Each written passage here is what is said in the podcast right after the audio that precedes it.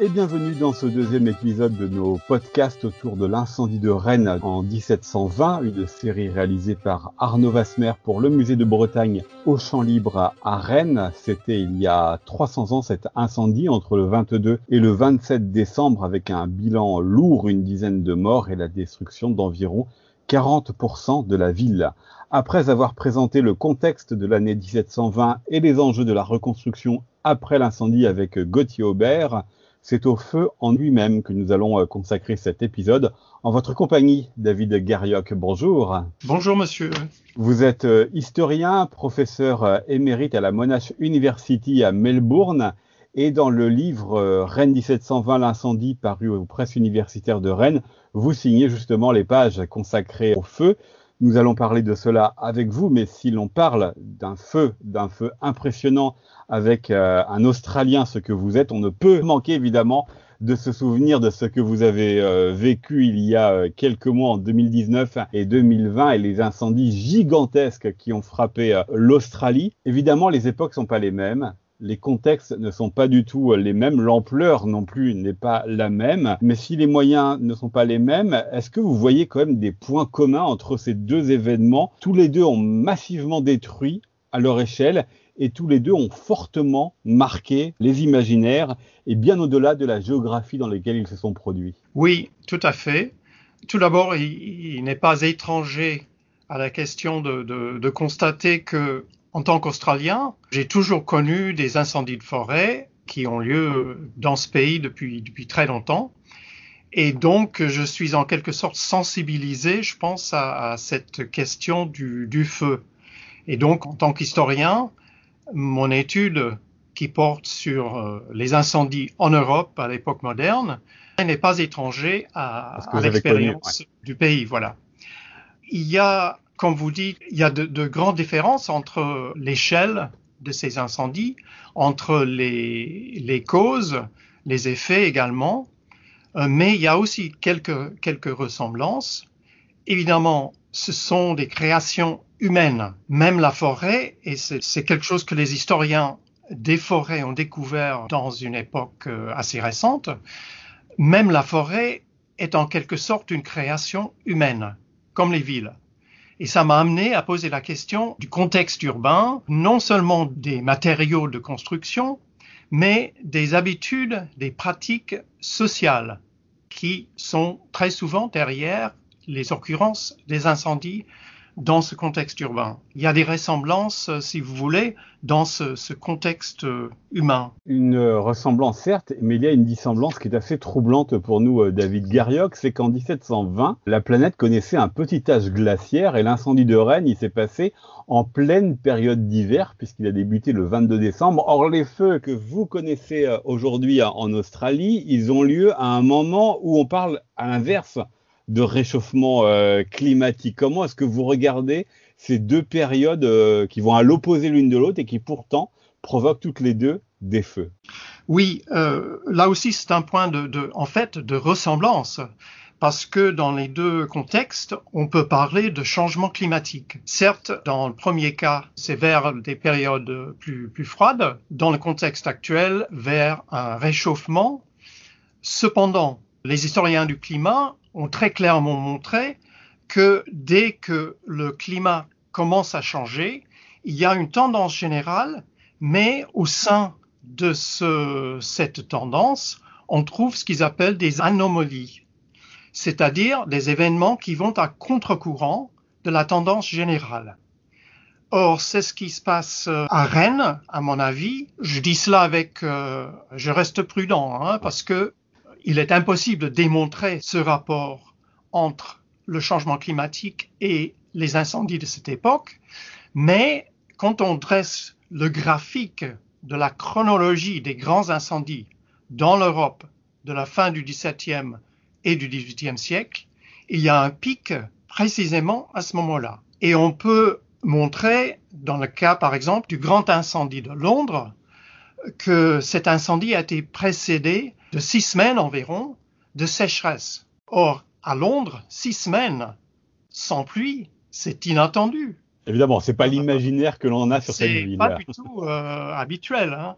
C'est quelque chose de véritablement exceptionnel et qui arrive au milieu de ce changement climatique, de ce petit âge de glace justement. Donc, c'est un exemple parfait de ce type d'anomalie dont parlent les historiens du climat. Je fais un dernier parallèle avant de nous intéresser vraiment à 1720 entre donc ce que vous avez connu et ce que l'on connaît euh, aujourd'hui et puis euh, l'année 1720, c'est la place et le rôle de l'État puisque l'incendie de 1720, il s'est passé euh, un État qui était encore faible mais qui avait une tendance en tous les cas à renforcer ses capacités d'action Or, les incendies que vous avez connus en Australie, mais que le Brésil a connus aussi, que d'autres pays connaissent aujourd'hui, se passent plutôt dans une époque où l'État se désengage, ou en tout cas se désinvestit euh, d'une partie de ses euh, pouvoirs. Quel regard vous portez euh, sur ces, deux tendances contradictoires et qui les amènent l'une et l'autre à se réinterroger pour avoir la capacité d'action, alors avec les incendies, puis aujourd'hui évidemment avec la pandémie?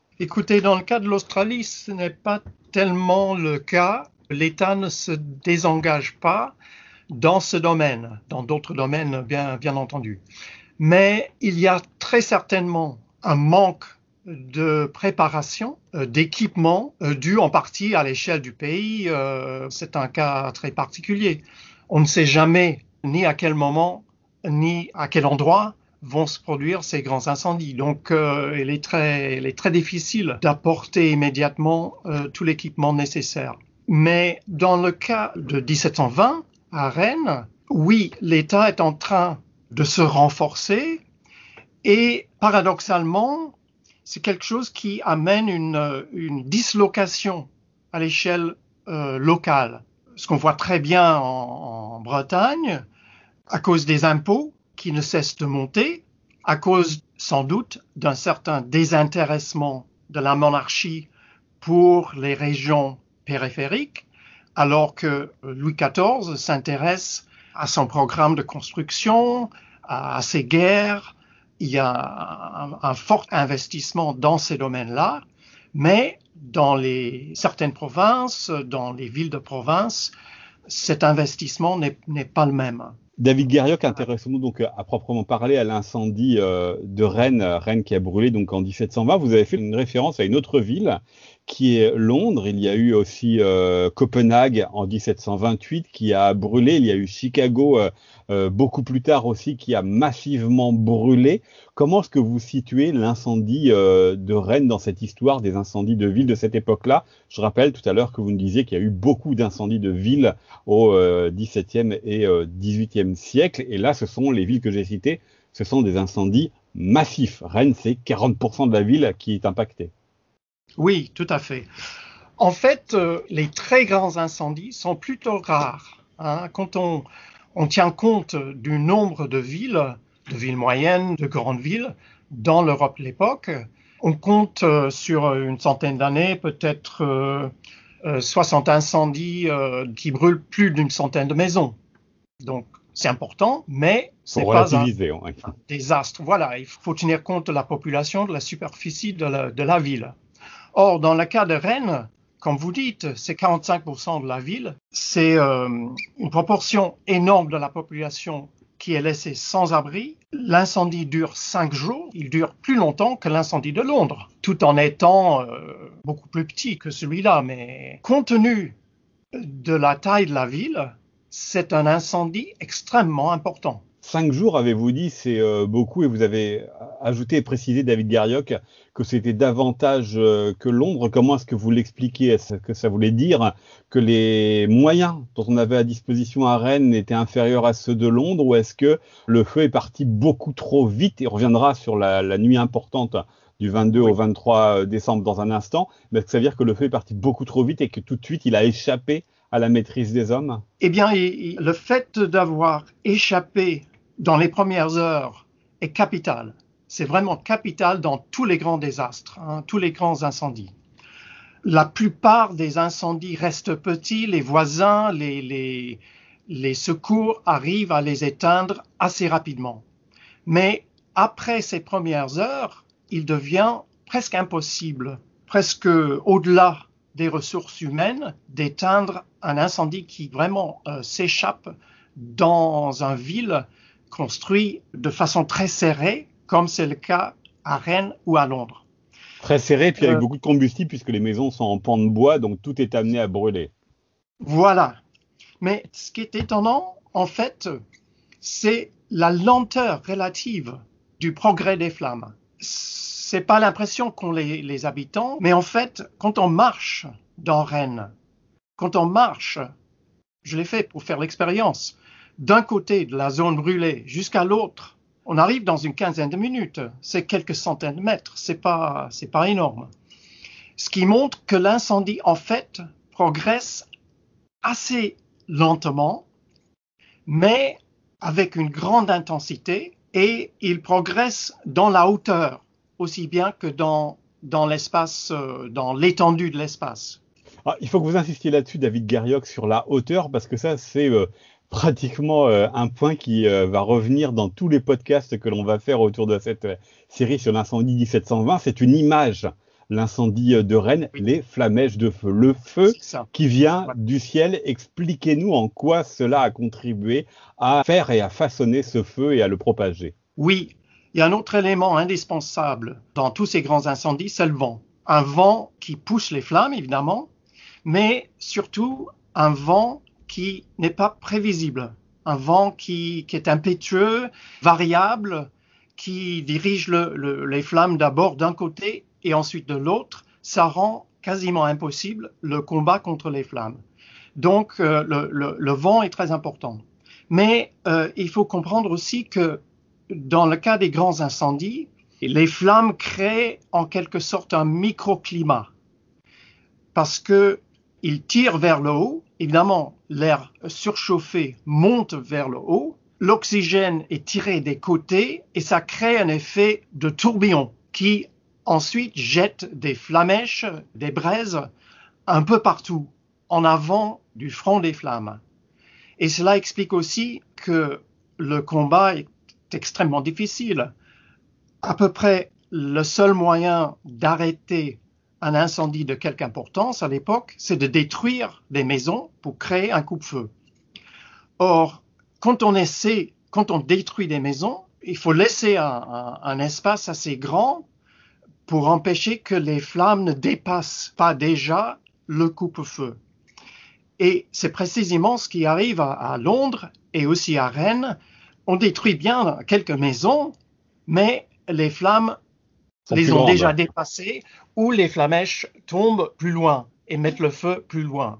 Qui étaient ces combattants, euh, David Garriuk Parce que dans votre euh, article, dans vos, pages, vous parlez du feu, mais vous parlez aussi des sinistrés, vous parlez aussi euh, du fait que les habitants devaient être relogés et que là, finalement, qu'on soit laïque ou religieux, parce qu'il y a beaucoup de religieux à l'époque, qu'on soit du peuple ou qu'on soit de la bourgeoisie ou de la noblesse, finalement, tout le monde a un peu logé à la même enseigne. Quelle était la priorité? La priorité, c'était lutter contre le feu avec les moyens dont on avait ou est-ce que c'était euh, reloger et protéger les personnes et les biens? Eh bien, on trouve les deux. Mais il y a, y a d'abord un règlement. Dans toutes les villes, il y a des ordonnances qui expliquent qui est responsable en cas de sinistre. Et en première ligne, il y a les, les notables, et dans le cas de Rennes, ce sont les parlementaires, ce sont les, marchands, ce sont les officiers municipaux et euh, les officiers de la milice bourgeoise. Donc ce sont des bourgeois, ce sont des gens de la ville, mais des notables. Ces gens-là ont la première responsabilité, mais évidemment, ils dirigent les autres. Donc ce sont les compagnies de la milice. Ensuite, ce sont les ouvriers et notamment les ouvriers du bâtiment qui sont obligés de se présenter lors d'un incendie les ouvriers du bâtiment précisément parce qu'ils savent monter sur les maisons, ils savent à la limite détruire une maison aussi bien que, la construire. Voilà. Et donc, euh, ils sont amenés à, se présenter. Ensuite, toute la population des artisans doit créer des chaînes pour apporter des seaux, pour apporter de l'eau, évidemment. Sans eau, on ne peut rien faire. Donc, euh, déjà, une bonne partie de la population est directement visée par les ordonnances. Dans les faits, devant l'incendie qui se produit, tout le monde est responsable. Et ce qu'on voit habituellement, les voisins se présentent, les premiers, si les voisins ne sont pas capables de maîtriser les flammes, on fait appel aux voisins des voisins. compagnie, voilà, euh, et, mais, mais, toute la population est concernée. On voit dans les, dans les gravures de l'époque qu'il y, a des, il y a des femmes qui, qui, aident à porter les seaux, il y a des religieux, il y a, il y a, il y a tout le monde, tout le monde est là. Or, ce qui se passe dans le cas de Rennes, et c'est en partie parce que l'incendie éclate très tard le soir, un jour férié, les gens sont, sont extrêmement effrayés, ils sont réveillés en sursautant, on crie au feu, au feu. Il y a quelques gens qui accourent, mais beaucoup de monde ne pense dans ces premières minutes qu'à sauver ce qu'ils peuvent. Et c'est désastreux parce que ça permet aux flammes de s'établir, de détruire une maison, deux maisons, un îlot, et après, c'est fini, c'est immaîtrisable. Je reviens sur euh, ce que vous avez dit sur le, le, départ du feu. Ça se passe le 22 décembre, euh, très tard, euh, un jour férié. Vous rajoutez même dans votre article un jour un peu enivré, ou en tout cas une partie de la population est un peu enivrée. C'est vraiment l'élément qui explique pourquoi ce feu a pris aussi vite et n'a pas été contenu aussi vite. C'est que les gens n'étaient pas du tout en état de répondre à ce qui leur arrivait. Voilà, c'est sûr et, certain. C'est l'intendant lui-même qui parle de cela. Euh, son rapport est reproduit dans, dans, le livre auquel vous avez fait référence. C'est un document émouvant. Émouvant parce qu'on sent la fatigue, on sent le désespoir. Il ne sait plus que faire. Et c'est lui qui, qui, finalement est responsable devant le roi, devant le gouvernement. Il euh, faut tenir compte aussi du fait que dans toutes les villes de l'époque, il y avait un couvre-feu. Et surtout en, en hiver, hein, euh, il fait noir assez tôt. Dès qu'il fait noir, tout le monde est censé fermer ses portes, éteindre tout feu dans la maison et ensuite se coucher. Enfin, Normalement. Voilà, voilà, on contrôle pas ce qui se passe à l'intérieur des maisons, mais euh, il est certain qu'à presque à, minuit, que la plupart des gens euh, sont couchés. Déjà, ils se sont retirés depuis un certain moment, et euh, même s'ils ont fait la fête dans l'après-midi, ils sont retournés chez eux quand la nuit tombe. Donc, il n'y a personne dans la rue, il n'y a personne dans les alentours qui peut s'apercevoir des flammes et qui peut y répondre. Donc, euh, si l'incendie était parti le matin, dans la journée, les gens s'en seraient aperçus beaucoup plus rapidement et ils auraient apporté un secours qui aurait pu empêcher le désastre. Donc, c'est capital.